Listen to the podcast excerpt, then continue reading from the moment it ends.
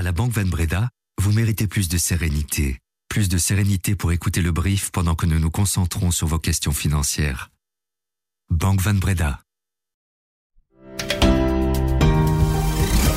Bonjour à tous. Nouvel avis de tempête chez Bipost, la société de droit public au cœur d'enquête pour plusieurs dérives serait sur le point de perdre la concession de la distribution de journaux. L'information a été révélée ce week-end dans le journal L'Echo. Un Kern a été convoqué ce lundi après-midi pour se pencher sur le dossier. Il a repoussé une éventuelle décision. Le dossier reviendra mercredi sur la table du Conseil des ministres restreints avant qu'Alexander De Croo, le Premier ministre, ne parte à Dubaï à la COP28 le lendemain. Évidemment, cette nouvelle a provoqué la chute immédiate de l'action Bipost en bourse, moins 12% ce soir à la clôture, soit une perte de capitalisation de 100 millions d'euros. Que représente l'activité de distribution de journaux chez Bipost? Risque-t-on une empoignade politique sur ce dossier? Et puis, qu'en pensent les éditeurs de presse? C'est pour répondre à ces questions que je reçois aujourd'hui en studio Michel Lowers du service Entreprendre qui a enquêté sur le sujet et Mathieu Colleigne du service politique et économique qui a suivi le Cairn. Bonjour à tous les deux. Bonjour. Bonjour. Je suis Guillaume Cordeau et vous écoutez le brief spécial Bipost, la fin d'un règne.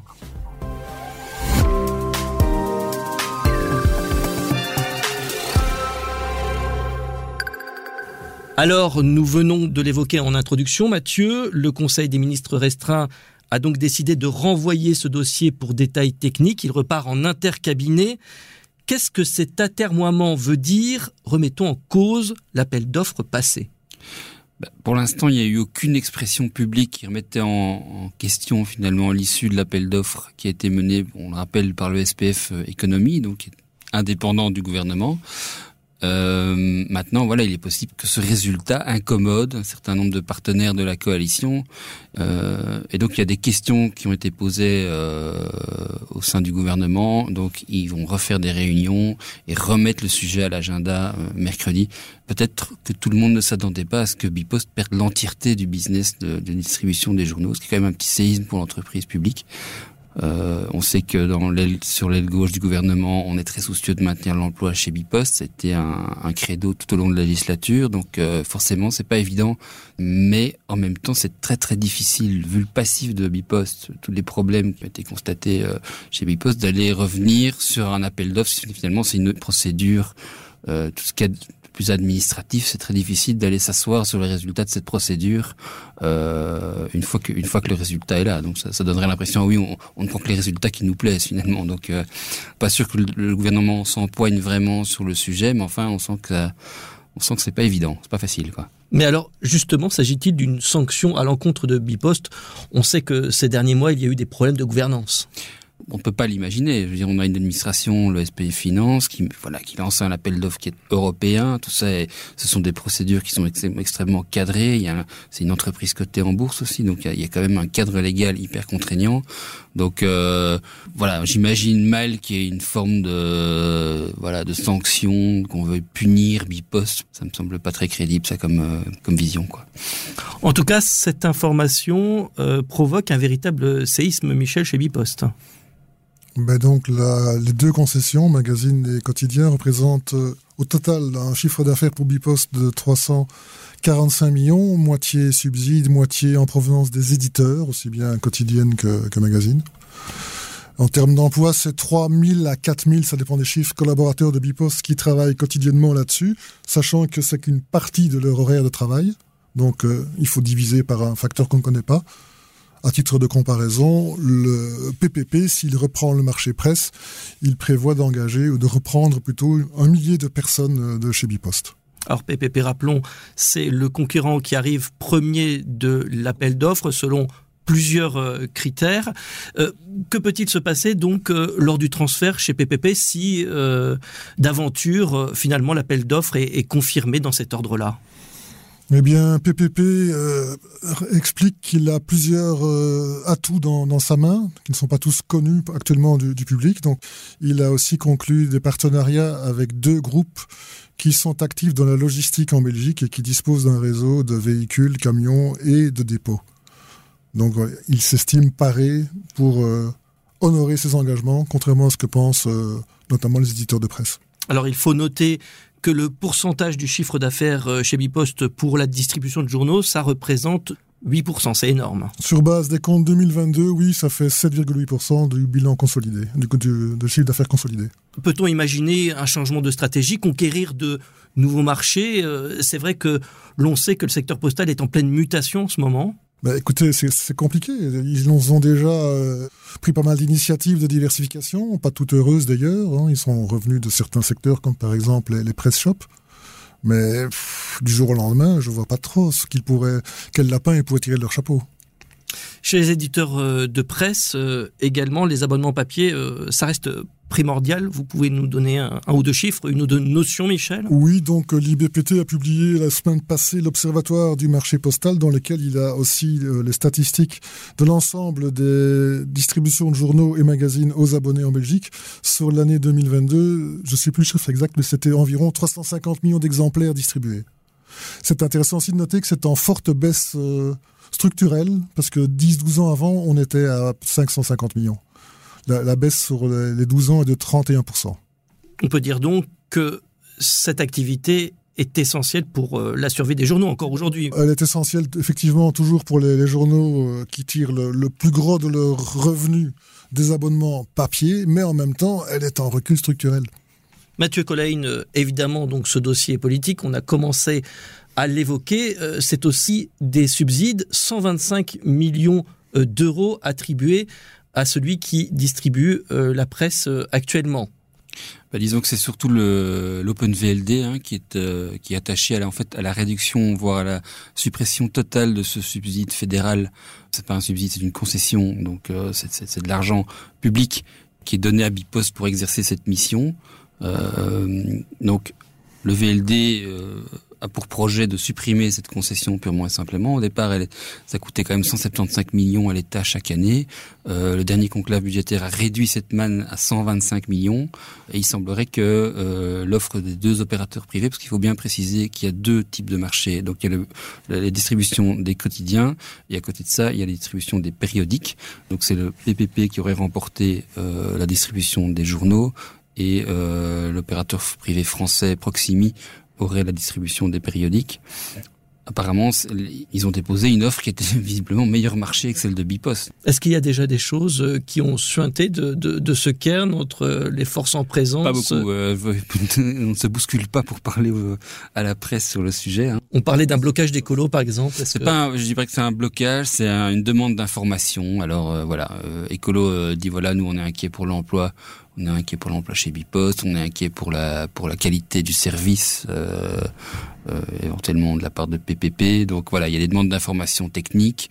Il y a aussi un aspect du dossier, c'est qu'il y a une période de transition de six mois qui est prévue. Hein, donc c'est-à-dire que pendant les six premiers mois de l'année 2024, Bipost continuerait à distribuer les journaux avant que les autres opérateurs prennent la main. Donc tout ça apparemment suscite des questionnements euh, à l'intérieur du gouvernement et il y a des besoins d'éclaircissement. En tout cas, c'est ce que c'est ce qu'on nous dit de toutes parts, euh, à la fois chez Pierre-Yves Dermain, qui est le, ministre de l'économie socialiste, euh, en charge du dossier, chez le Premier ministre, c'est ce qu'on dit aussi.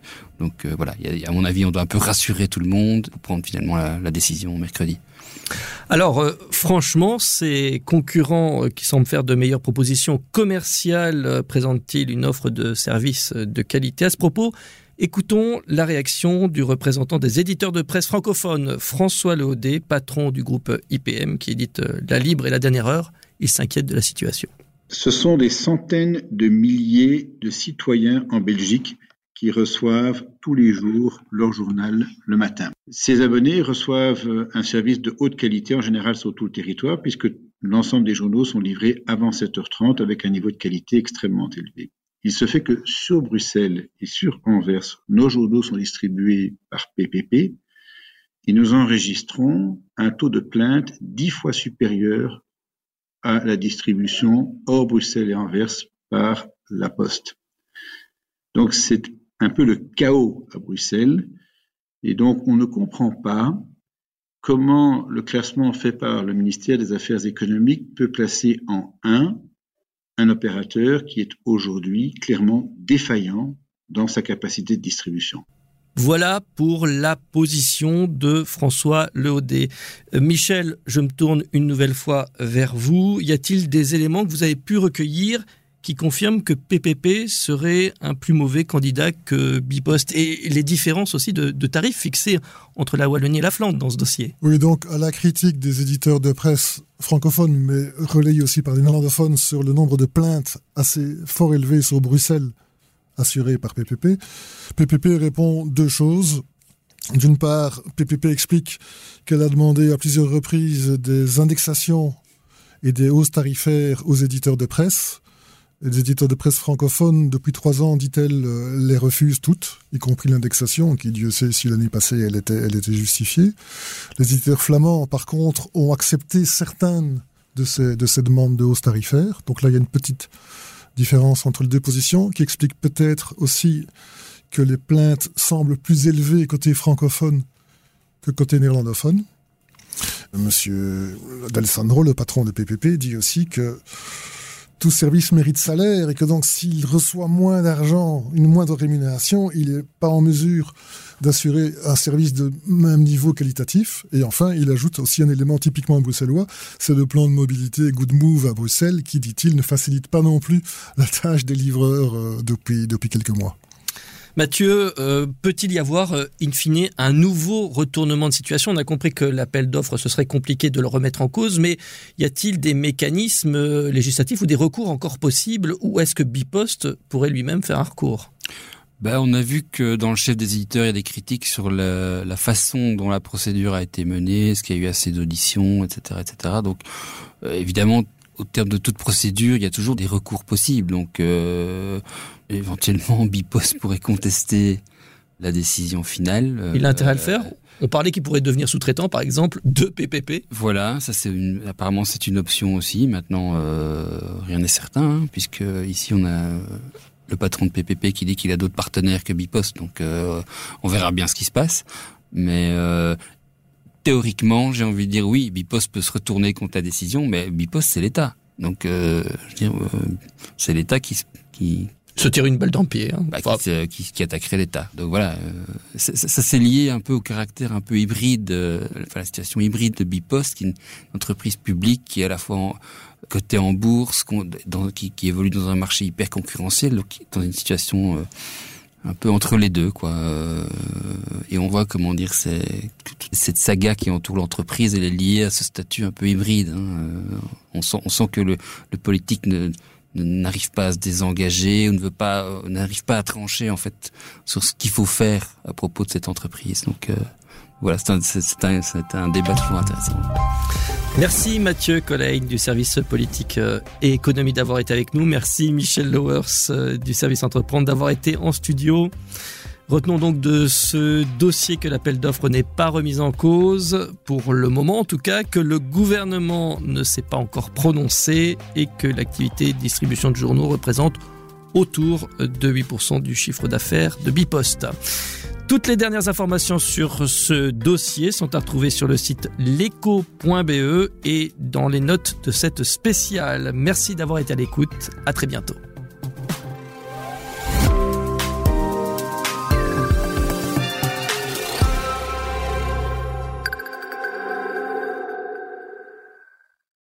Vous méritez plus de passion. Vous méritez plus d'anticipation. Vous méritez plus d'anticipation de la part de votre partenaire patrimonial pour que vous puissiez toujours rester serein, même quand la bourse s'enflamme. Vous méritez également plus de Banque Van Breda pour votre vie professionnelle et privée. Banque Van Breda, réservée aux entrepreneurs et aux professions libérales.